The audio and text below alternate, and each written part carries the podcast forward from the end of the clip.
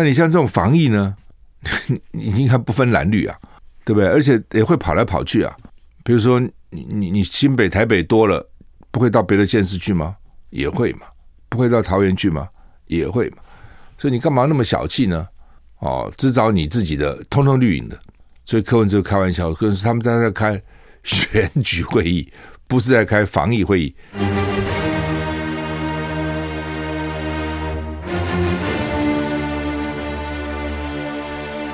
赵少康时间，吃喝玩乐骂，和我一起快意人生。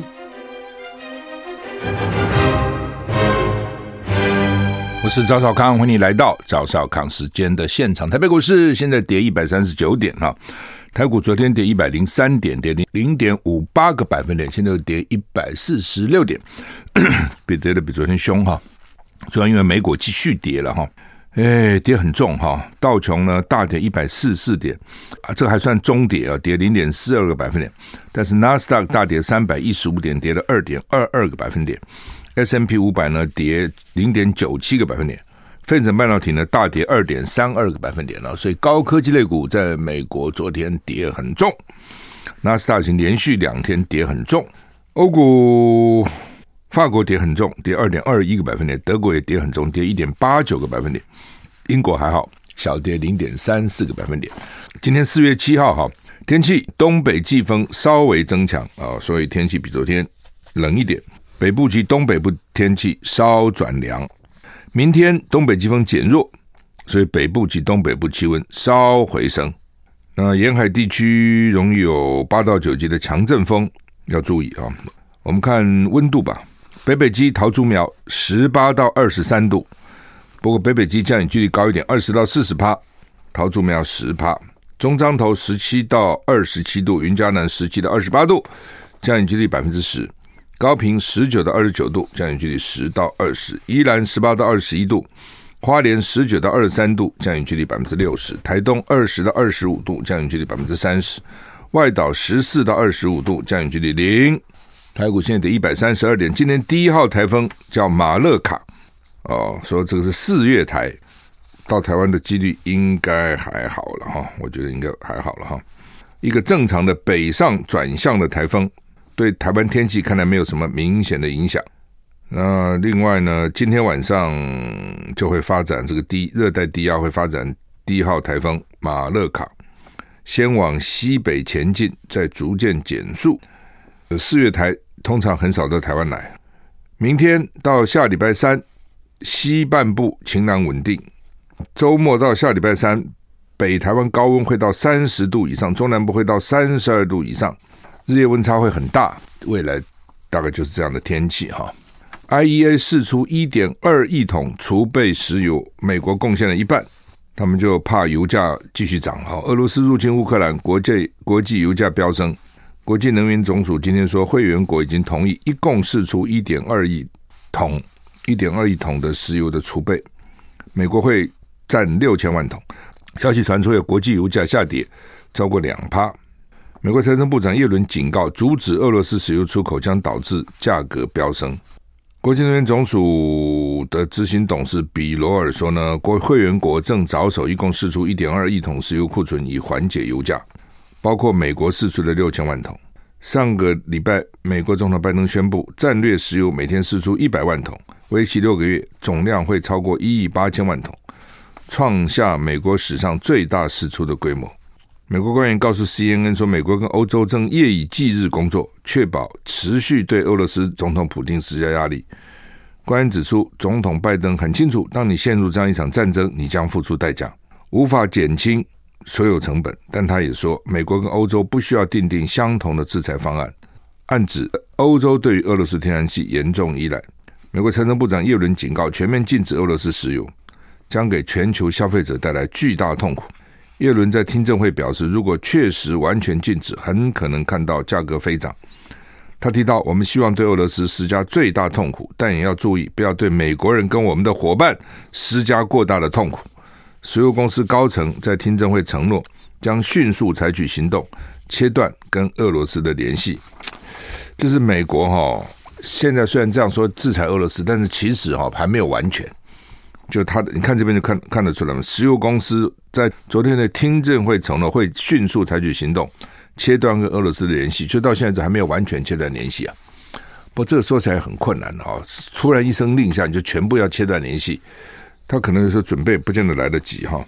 那叶伦讲的是很很坦白了哈，说你给俄罗斯很大的痛苦，施加最大的痛苦，但是呢，也不要对我们美老美跟我们的伙伴施加过大的痛苦。要给他最大的痛苦，我们最好不痛苦；给他最大的痛苦，我们也很痛苦。那那什么意思呢？就这个意思哈。所以呢，这就是伤人一千，自损七百嘛。那类似这句话大概就这个意思哈。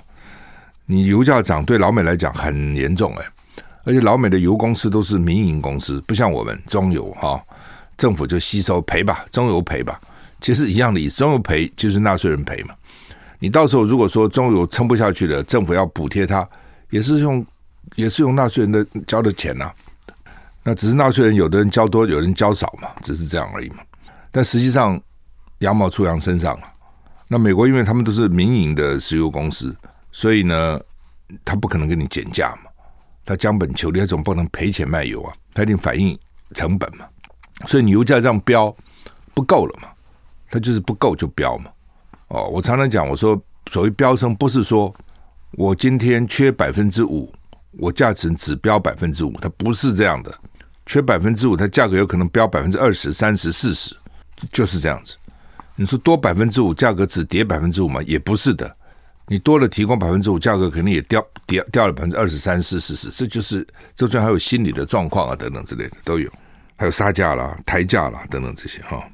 那泽伦斯基呼吁加拿呼吁加大制裁力道哈，要全面封锁俄罗斯银行。泽伦斯基现在每天要下指导棋，告诉国际你该做这个，应该做。他一定有个小组在那边哦，要看看哪些国家做的不够啊，我们就骂那些国家，然后他们还可以做什么哈，我们就要求他们做什么哈。因为他现在好像就变成一个道德的一个高点啊，为什么？就觉得说你们这些西方国家哈，你们都不够道德，不派兵嘛，没有死人嘛。就我们在死人嘛，所以你们欠我们嘛，好像现在有这样的味道啊？为什么？就是第一个，他西方长久以来把俄罗斯、苏联就当成个坏蛋嘛。那再加上之前可能大家都对乌克兰不错嘛，哦，甚至在后面怂恿他、鼓动他等等。好，那现在真的发生战争了，又不能派兵哦，所以呢，就是就为什么不派兵呢？就是怕俄罗斯，怕怕跟俄国打仗。那我不懂啊。那如果说乌克兰是北约的国家，苏俄去俄俄罗斯去打他了，那北约要不要跟俄罗斯打仗呢？就要了，说说要了，哦，那不是很奇怪吗？那那时候你就不怕了，只要他是北约国家，你不怕跟他打，跟俄罗斯打仗；他不是北约国家，你就怕跟俄罗斯打仗。这个逻辑有点怪，你知道哈？好吧，反正哦，现在泽伦斯基呢就骂这些西方嘛，说你们制裁力量不够了。呃，西方国家宣布对俄罗斯进行新一波制裁。那泽伦斯基说呢，如果不能够加强制裁俄罗斯，等于允许他继续攻击乌克兰。泽伦斯基受访时候也说呢，俄语地区有好几百名儿童在俄国袭击之下丧生，意思就是说，打了很多也是说俄语的啦，不是都是说乌克兰语的啦。因为打打仗前你怎么会知道你打的是谁嘛？乌克兰总统泽伦斯基说，西方国家对俄罗斯的新一波制裁看起来很壮观，但不够，完全没有办法跟世界看到在布查的暴行相比，也不能。跟在马利坡的恶行相比，也不能跟在哈尔科夫的炮击相比。泽伦斯基呼吁全球持续坚持对俄罗斯银行系统全面封锁，而且要求民主世界呢拒绝购买俄罗斯石油。他批评某些政客还没有办法决定如何限制美元跟欧元从石油贸易中流入俄罗斯，担心的是危及他们自己的经济。有些国家当然是就叶伦就讲了，不就是。泽伦斯基接受土耳其媒体访问时候说呢，俄语地区有数百名儿童一在俄罗斯空袭中丧生，儿童不能被视为武装分子。他也强调了，俄罗斯入侵乌克兰以后呢，重振乌克兰经济的必要性，就将来你要重振，也是要花很多钱的哈。泽连斯基说呢，他在基辅会见的内阁成员必须尽一切可能恢复国内企业的工作跟贸易活动，振兴领土上的中小企业，让他们安全可以工作。我们会战斗，不会退缩。在俄罗斯开始认真寻求和平之前呢，将寻求所有可能选择来保卫自己。就是说，他也觉得不行了啊！这一天天打仗不行啊！你只要生产了，对不对？你只要生产要工作，所以他就说呢，要开始工作了哦，意思是这样。你比如说基辅，如果俄罗斯真的撤军了，也不去轰炸基辅了，那基辅就可以工作了。你总是要要生产的，老百姓要有工作嘛。联合国要表决是不是把俄罗斯踢出人权理事会？美国宣布针对俄罗斯银行跟精英祭出新的制裁措施，制裁对象包括俄罗斯总统普京的两个女儿。另外，联合国大会呢今天将投票决定是不是暂停俄罗斯在人权理事会的成员资格。包括美国、欧盟跟七大工业国集团 G7 共同宣布加码制裁俄罗斯。对象包括俄罗斯最大金融机构俄罗斯联邦储蓄银行，这占俄罗斯银行总资产的三分之一。制裁最大私人银行也是俄罗斯第四大金融机构 Alpha Bank。哦，还有俄罗斯总统普京两个女儿跟俄国权贵，所以呢，看起来是又扩 又扩大了，把普丁两个女儿也算进去一起制裁了。我们休息一下再回来。I like 103, I like radio。我是赵小康，欢迎回到赵少康时间的现在。刚刚讲哈，普丁的两个女儿也被制裁了哈，因为他们说是普丁的女儿可以控制普丁的部分资产啊，就是普丁有些钱，他女儿可以用啊，所以女儿一起制裁，反正现在找理由制裁你，什么理由都可以找到了哈。其实平常心说，儿儿女成人以后，他有他自己的生活嘛，父亲也不就全部管得到，但是现在不管了，反正打仗的时候杀红了眼哈，他现在制裁，反正也是制裁红了眼，反正就是能找到办法就整你嘛哈。拜登要签署新的行政命令，禁止美国民众投资俄罗斯，要把俄罗斯呢一步步孤立在全球经济之外。那另外呢，要要对普丁这个做的暴行，包括最近布查的屠杀呢，都要负责。那联合国怎么回事哦？联合国大会主席发言人库比亚克表示呢，俄军被指控在布查蓄意屠杀平民，联合国大会将投票决定，是不是要暂停俄罗斯在人权理事会的成员资格。投票正在台湾时间七号晚上十点举行。依据规定，要把俄罗斯暂时除名。联合国大会一百九十三个会员国有三分之二票数通过。哦，所以我想现在一定是这个双方都在动员了。哦，美国啊等等这些已经动员他的盟国啊，然后俄罗斯呢一定也想办法啊动员他啊，甚至包括中国啊，可能都动员他们的朋友啊。到时候呢看会不会通过啊？其实这个踢出人权理事会也没什么了不起的哈。只是没面子，在这个时候，在这个时候没面子啊！我记得美国哈还曾经都没有没有被允许参加哦，他们都要投票的哈。不过当然很好笑，有一段时间那个人权理事会里面的国家好像都不不重视人权哈。联合国就是这样，他比票嘛，你管他大国小国，你美国也只有一票，当然你有影响力了，会影响很多跟你好的国家，但事实上也你大国一票，小国一票哦。另外说一个叫做博罗江卡的惨况超过布查的屠杀。房屋被炮击倒塌，还不能够去救这个生还者，和俄军会阻挡。BBC 报道啊，这个不距离乌克兰跟白俄罗斯边境小镇博罗江卡惨惨。那普丁将战斗集中在乌东，会使冲突时间远远超过大家的预期。博罗江卡小镇遭到俄罗斯严重的破坏，程度是所有城中中最严重的。为什么这个地方特别？包括伊尔平、布查都难以比拟。哦，说呢，眼见的所有的建筑都被炮击摧毁或烧毁，很多房子倒塌成为瓦砾，汽车残骸扭曲变形。这个地方呢，离乌克兰跟白俄罗斯边境不远，正处在俄军向乌克兰首都基辅推进的主轴上，遭到非常激烈的炮击。有目击者表示，有民众想从毁损建筑物挖掘幸存者，都遭到持枪俄军胁威胁阻止，不要乱动。乌克兰官员指出，俄军在博罗江卡犯下的暴行可能比布查更严重。看起来就是因为他在那个从乌克兰向基辅推进的主轴上，所以呢，俄俄军大概就非要摧毁你不可，我才能继续推进哈。那另外呢，港市在港口的城市马利坡市长说呢，全市超过九成的基础建设已经被俄罗斯摧毁，其中至少四成是无法恢复的。有美国国防部官员表示呢，俄罗斯总统普丁将战斗集中到乌克兰东部，此举可能使冲突持续时间远比任何人预期的要久。俄军在撤出基辅跟切尔戈尼夫之后呢，集中在乌东的顿巴斯地区啊，就是他从基辅，他不是说现在简不不不包围了嘛？有一说说他撤回白俄罗斯，从那边在那边整补，重新整顿了；有一说他到了东部。东部他们就说现在集中火力呢，在顿巴斯地区啊。意思就是这样子哈。那既然现在我看起来和谈也好像不是很可，不是很快。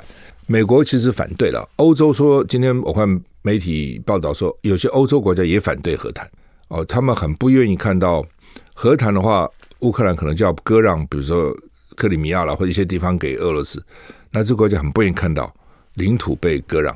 我想这也是为什么乌克兰总统泽伦斯基前一阵子还可以谈啊，克里米亚可以谈十五年呐、啊，哦都可以谈啊，这这两天又突然转强硬，我们的领土领土寸土不让啊，等等等等。那有几种可能，一种就是战事对乌克兰比较有利，所以呢，他现在就态度在强硬；一种是呢，后面很多国家反对，所以你再打再拖，反正已经搞成这个样子了嘛。啊，不过你要想想看，不管怎样，战场都在乌克兰了。你看他说啊，马利坡什么九成都被摧毁了，哦，四成不能恢复了。那倒霉的就是乌克兰呢。美国有什么损伤呢？美国没有什么损伤啊，对不对？最多油价贵一点了，哦，最多出个出个钱，呃，三亿、五亿、十亿、二十亿援助乌克兰。欧洲那些其他国家也没有什么损伤啊，唯一的比较大的损伤可能就是难民，难民要接纳，哦，这个会造成一些问题。其他战场也不在那里啊。战场就是在乌克兰、啊，战场看起来也不在俄罗斯啊，就在乌克兰。倒霉就是乌克兰人民、啊，倒霉是乌克兰这些建筑啊，倒霉是乌克兰这些公共设施啊，那，谁理他呢？那到时候花多少时间，花多少功夫来恢复、来复原啊？那就是很麻烦的啊。所以欧洲这些国家或者美国不希望他赶快和谈，不希望他谈，那要拖多久？哦，那俄罗斯又有能力打多久？我就看你怎么打嘛。我可以倾全力去打，我也可以，好吧？你要打游击战，我跟你玩游击战。那但那个地方就战火连连了，就不得安宁了嘛。哦，现在情况就是这样子，是蛮惨的了。所以大国玩政治哈，小国真的是，小国真的是，真的是人为刀俎，我为鱼肉啊。哦，你看乌克兰这状况就是这样。我们继续聊回来。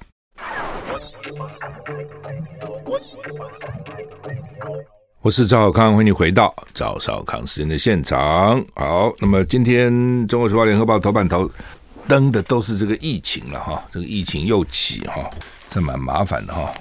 那《中国时报》是说本土昨天增加两百八十一个嘛哈，今天很可能就破三百了。那怎么办呢？因为怕他们现在怕将来这些什么集中检疫所不够用，所以呢就放宽同户隔离、共用卫浴。就是说，你一个以前限一户一人嘛，那有几个人可以做到一户一人啊？这很难嘛，除非你有很多房子哦，或是你这一户一个人，其他人去住旅馆哦。听说现在旅馆都不好住，哎，奇怪，不知道为什么。就前阵旅馆说蛮惨的嘛，哦，不是没有，尤其那种国际旅馆说没有观光客嘛，他们现在旅馆都不好租，我不知道了，我没有实际去订，不知道。但是我听人家讲说不好租，所以一方面国内旅游也开始夯了，一方面呢，这个反正旅馆的生意好是比以前好。那不管了哈，有些家真的这样，让你隔离嘛，那我就住旅馆嘛。健康人比较好住旅馆，健康人不需要住防疫旅馆嘛，所有旅馆都可以住嘛哈。那他们现在就说，好吧，这个同户可以隔离共用卫浴啊，而且如果这一家人都被隔离了，就可以都在一起了，反正也不必也不必限制什么了，大概就这个意思哈。那联合报是说呢，本土也只增加两百八十一个，散发个案一百六十三。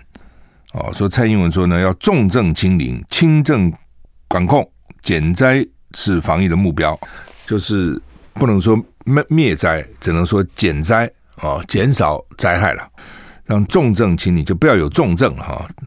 哎呀，这个也都是吹牛了，主要是因为这个病的症状就是这样嘛。就目前欧密克的症状就是重症少嘛，重症很少，那所以大家也没那么紧张的原因，就是说得了就得了，又怎样呢？但是呢，当然还是有了哈，就是说，比如说年纪大的人如果没有打疫苗哦，或是打的不够，那那个保疫苗保护力它最多就四个月，所以你自己算，如果你第二季打完到现在已经超过四个月了，或或是你第三季打完超过四个月了，但已经没什么保护力了，就你会被传染。只是他们说重症比较少，打了疫苗重症比较少，哦，就代表你身体面你那个。还是记忆有一些记忆吧，还是有一些记忆哈，你的细胞还是有一些记忆哈，就不会让你太严重。意思是这样哈。现在学校因为学生染疫就停课，现在停很多课，学校说将来可能也不会了哦。所以因为呢，真的很麻烦了。你一个学生搞得全班停课哦，几个学生搞得全校停课，那这些学生回家怎么办呢？家长怎么办呢？所以呢，他们现在慢慢慢慢呢，可能都会要改变目前的这个策略了啊。那就表示他们预期确诊人会越来越多，看起来很难控制了。因为以往是严重得病后严重，但是呢，它没有传染力，没有那么快，也是很快，但是没有那么快。现在是情况比较不严重，但传染非常快。而且我昨天也讲过了，就是因为它不严重，所以呢，得到人也无所谓。哦，或者得到人也不知道，他就乱跑嘛，那他跑就传给别人了嘛，就就这样子。你以前因为得到很严重，大家都怕他，然后他自己也知道很严重，他也不出门，甚至他也出不了门，你不舒服嘛，怎么出门呢？所以呢，你那个范围就比较小，不会去到处跑。那现在就就主要是你任何一个带病的，他就到处跑啊，哦，他也不知道，他不是故意的，他根本不知道他怎么回事。哦，你如果你不去快筛啊，不去筛的呢，你不知道怎么回事。很容易就传染给别人了。一个人每天要接触多少人呢、啊？因为不可能不接触别人了、啊。好，那么当然蔡英文也被骂了哈，就是他找了什么这些这些人，什么苏贞昌啊、陈时中啊，哦、这些人去开会，就居然中间还有郑文灿跟陈其迈哦，就绿营六个直辖市长，绿营的两个，新北国民党的，台中国民党的，台北市是民众党的，你为什么不把这些人都一起找去呢？他不哦，他只找了这个郑文灿跟陈其迈哦，那也没找黄伟哲了哈。但是呢，现在最严重的就是台北跟新北嘛，尤其新北每天那个人数最多，他人也多了哦，人数最多。那你像这种防疫呢，你应该不分蓝绿啊，对不对？而且也会跑来跑去啊。比如说你你你新北台北多了，不会到别的县市去吗？也会嘛。不会到桃园去吗？也会嘛。所以你干嘛那么小气呢？哦，只找你自己的，通通绿营的。所以柯文哲开玩笑，可是他们在在开选举会议，不是在开防疫会议，故意考谁了？故意笑他了？故意讥笑他了？说什么防疫会议啊？哦，开的根本就是 就是选选举会议。就是说，民进党这个党派的这个观念真的很重。其实很多时候，有些是当然有党派，有些是没有嘛。哦，有些其实没有，那你也把这东西搞搞得那么党派化，而且最严重的是台北跟新北嘛。你看每年每天公布那个确诊人数，台北、新北大概就占了超过一半，这两个地方是占了超过一半。那你要防疫啊什么，你至少把这柯文哲啦、这个侯友宜找来嘛，哦，大家讨论一下嘛。不，他一个也不找啊，要看你们讨厌，讲不出什么好话来，就是柯文哲，但是都不找你们。药现在药也不够，最早讲药不够就是我了。我讲了好几次药不够，那这我一看，哎，有药了，当然大家很高兴。可这个药里面还有好坏了啊，有的比较有效，有的没那么有效。那不管了啊，我我们一买就什么这个药买个一万、哦、等等，我们一共才有才有多少呢？才有两万三千五百人份，一共才有两万三千五百人份，中间还有效率比较差的药哦，效果比较好，还只有一万份。不管你一万份、两万多份啊，都很少嘛。对，你这个有什么好小气的？你不是没钱哦？人家都买几百万、几千万份，你就买个几万份。I like 103, I like radio。我是赵小康，欢迎回到赵小康生活现场。台北股市现在跌一百一十二点哈，一直跌很重。因为美国联准会鹰派抬头啊，很难听讲话哈，就是又会升息、升息、升息了啊，所以大家很紧张哈。那再加上乌克兰。这个战情看起来呢，没有那么快结束哈，所以呢，双重吧啊，多重的这个结果影响到哈，这这也是叶伦讲的了，就是不是是对俄罗斯，我们都要给他最大痛苦，但是呢，我们自己也很痛苦啊，也很痛苦。他股市这样跌，尤其那个高科技股这样跌啊，每天都跌很重啊，油价这样涨，他现在释出什么一亿两千万桶了，美国释释出一亿六千万桶。还是不够了啊！这都是杯水车薪而已啊，这只是一小部分。这个罗志强哈，罗志强到底怎么回事哈？这个我也不太解哈。就是说这个事情本来没那么难难处理啊。就是说有人愿意选都是好事啦。像台南那时候谢龙介选，陈以先要选，好事啊！我就想说好事啊，对不对？尤其那时候还是艰困选区呢，不容易当选的嘛。那都有人愿意去选，不是很好吗？你要知道，民进党从党外开始，他就是这样，他都选。什么选举都下去选，选不上他也选，每次多一点，多一点，多一点。比如这次我拿到五八，五趴就五趴嘛。下一次哎，我可能拿了十趴，那搞几次以后不是什么变成他当选了？哦，所以基本上就是票低没关系，我也去拼，宣扬我的理念。那桃园有机会，桃园有机会拿回来，那你想想选的一定更多嘛？这不稀奇，这必然如此啊。那罗志强他一定也评估过，台北市那个时候就有一个蒋万安了嘛，所以他跟蒋万安争什么呢？高雄他选过，他不是没选过，他选过高雄市议员。哦，他新党的时候他选过，听说他家人反对，因为你要选，你不能去过个水嘛，你整个家都要搬过去，孩子啊读书啊什么都要迁迁过去。桃园离台北比较近，而且当时也没有说桃园是谁呀、你不像台北的话，就一个蒋万安知道了嘛，桃园没有嘛，之前有说谁吗？没有嘛，就像你现在我说民进党桃园谁没有嘛，所以他当时觉得一定觉得桃园是可以去的选区嘛，一定就是这样子啊，好宣布要，好了那。地方有不同的意见，这也正常啊，这也没什么，有有有不同意见，慢慢化解就是了嘛。哦，那他们就一直不给他去，所以我就不解了。就是说，他去，他他昨天比如宣布我参选了，不表示就是我就要选了，只是我要选，不是不表示我最后是我选嘛？那只是一个意愿的表达，怎么不行呢？美国总统选举，共和党、民主党都开始有十几个人要选的。初选，你没有看到在那个台上一排都十几个人，每个人讲讲几句话，然后呢，接着人越来越少，越来越少，越来越少，因为很多人觉得不行，就知难而退了。那你现在说罗志强的民调低，也许啦，我不知道你的民调怎么做的，也许不是很高，也许像他们讲的不是最高，那你更不需要怕了，对不对？那你到了五月的时候，真的要提名了，做一次罗志祥，如果说你给他看，你不相信你自己做，你就是低嘛。人家比你高嘛，那你选什么呢？这这不是很容易就就解决了吗？对不对？那如果说他拼拼拼到五月，民调很高，最高，那不是也很好吗？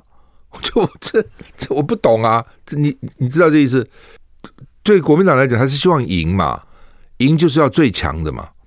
对，那就有一套公平的游戏规则摆出来，就是这样。那你们说大地方不欢迎他，议员不欢迎他。那没关系啊，那他就做不出来啊。他说一做一定很差，那你根本不需要担担心他嘛。那何何必像国民党秘书长黄健庭昨天还开个记者会，还说我们就是排除提名他。你讲这干嘛嘞？你要讲这干嘛嘞？对？第一个对国民党形象也不好啊。你为什么就排除他呢？他他没有他没有权利说他要选吗？他有嘛？今天任何国民党党员。他只要符合资格，他都可以说我要选嘛。只是你他能不能被提名的是另外一回事情嘛。那你就有一个公平的机制，你要找到最好的人嘛，不是找到你最喜欢的人，也不是排除你最讨厌的人，就是要找到最可能赢的人，其实就是这样嘛。哦，所以我说他没有困，没有那么困难嘛。我也不懂为什么搞成好像很困难的样子呢？而且桃园也不急嘛，中央也是民进党执政。桃园也是民进党执政，那看民进党提谁嘛？那你急什么呢？对不对？见招出招嘛，就见招出招啊，对。因为朱立伦说桃园从来没有空降的人嘛，不管民进党、国民党都是在地人嘛。那看看民进党提谁嘛？民进党在地就那几个啊，郑运鹏啊、郑宝清啊、黄世卓啊，他四五个啦，就那几个人呢、那他是不是提这些人嘛？那你针对他提什么人？你也可以提一个来义务克义务克他的人嘛，让他先提啊！你急什么？你根本不急啊，不是这样吗？哦，所以好好的一个局，本来台湾是有机会的，怎么搞成这样子呢？我怎么也想不懂啊！本来是罗志强愿意去是好事啊，欢迎多一点人来，对不对？大家竞争，最后我们挑一个最强的、最能够胜选的。然后呢，没有没有选上的，而且罗智强自己讲啊，那如果不提名我就浮选了，没有说一定要提名我。他已经很有风度了，表现态度已经就是就是，那还要怎样呢？不懂啊，休息再回来。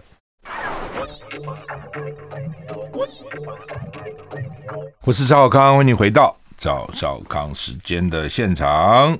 陈水扁哈，陈水扁真是不甘寂寞嘞。现在几点了？现在九点五十分二十八二十九秒。陈水扁在十分钟以后要召开国际记者会。在哪里举办的？大概在他的凯达格兰基金会会议室召开国际记者会。他是今天才公布的哦，奇怪了。记者会照理讲，他应该早就通知记者了哦，不可能太晚通知，就是这么这么重大的记者会哈。那他要干嘛呢？他要公开国务机要费的细目细节。联合报今天放在 A 四版的头版，标题叫做“国务机要费贬国际记者会要翻案，经出招为自己跟家人辩护，步步挑战法务部底线”。绿营人士说，因为他对特赦有期待。国民党说，请问司法院、法务部态度是怎样？那国民党说呢？陈水扁从二零一五年一月获准保外就医到现在，出席感恩参会，为他的儿子陈志忠站台辅选，脸书批判时政。主持广播节目都踩在不得从事政治医疗显然无关的活动的红线上，到现在为止呢也没有受罚。陈水扁呢当时获准保外医治的理由是病情复杂难以控制，随时有致死之危险。但是呢他经常走在法律边缘，让执法人员很为难。那刚刚最最新来的消息是说。台中这 矫正署呢，台中建议说正在跟他沟通，那他有可能停止吗？我看是不可能。不，从陈水扁很聪明的哈，他虽然有各种活动，但是呢，他有一个三不原则：不批评蔡英文，不评论民进党，不评论时政。哦，所以呢，他知道，因为能够把他抓回去的只有一个人，就是蔡英文。哦，能够把他放出来的也只有一个人，这个特色他就是蔡英文。所以呢。他知道谁可以得罪，谁不能得罪，绝不得罪蔡英文。那我只要不得罪蔡英文，其他人呢，我也不怕。我也不懂啊，他开个国际记者会，他要强调因公支出大于因公收入，所以呢，没有不法所得啊。当时他有，我记得还开了记者会，说他犯了不该犯的错吧，类似这样子。所以那时候是承认的。那后来现在呢，就不承认了。过了十五年了，就过时间蛮久了。他要公布账，我也不懂啊。那你公布那个账，第一个这些外国记者，看得懂你在讲什么吗？看得懂吗？是开个记者会，你的诉求目的何在呢？这也有，这是民进党的委员啊，不是别人讲。民进党，民进党很怕他，到时候把整个选选情搞坏了。现在马上要选举了，十一月就要选选选市长啊，选这个议员啊等等哈。现在四月七个月，那你这个时候出来干嘛？这是为什么挑这个时候？哦，陈水扁做事也都有计算的。那你这个时候给蔡英文压力，蔡英文会接受吗？哦，那陈水扁很厉害，他不要开不不搞国内记者会，搞一个国际记者会，让国际来来看看。我也不知道国际记者会会要怎么报道这个事情了哈。那反正他的意思就是说他，他他为什么现在是搞这个东西啊？因为高院有个更二审，这个月初开庭，那有传吴淑珍，传陈志忠，传黄瑞晋，传总统府前秘书副秘书长马永成。前办公室主任林德训出纳陈振慧哦，等等等等哈。那吴淑珍请病假，而且呢，请病假他还请律师传唤陈水扁作证，来厘清国务机要费是不是支出合理。主张陈水扁既然已经停止审理，吴淑珍的部分应该停止审理，明天要继续进行辩论程序。所以他这是法律上的技巧了，就是说这个传吴淑珍，那吴淑珍呢？因为吴淑珍没有关过嘛，陈水扁还关过，陈水扁是就保外嘛，那吴淑珍没有关，还在审判，还在审理。那吴淑珍就说呢，说要传陈水扁作证，陈水扁来作证，说他那个钱是合理的。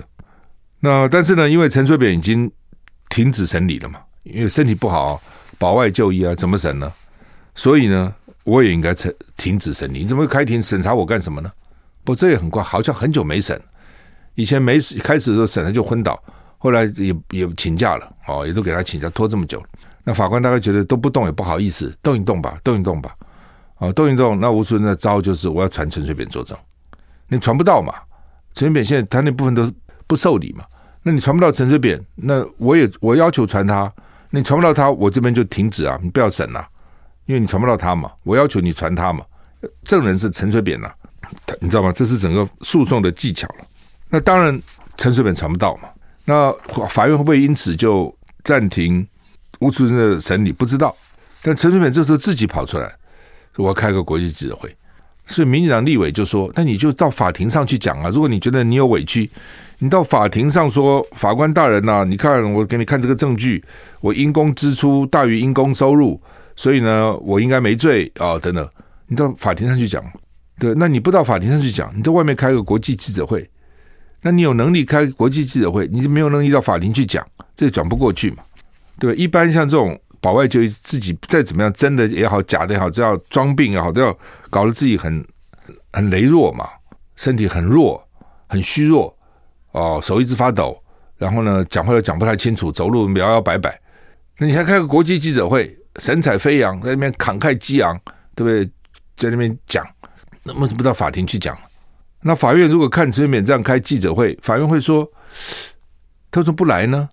他为什么不把他抓来抗传即拘，就传你？说你既然可以开国际记者会，你就把法院当成记者会好了，你来讲啊。”那陈水扁说，他这次要公布因公支出大于因公收入的金流，会把这些资料摊在阳光下，接受媒体跟各界检验。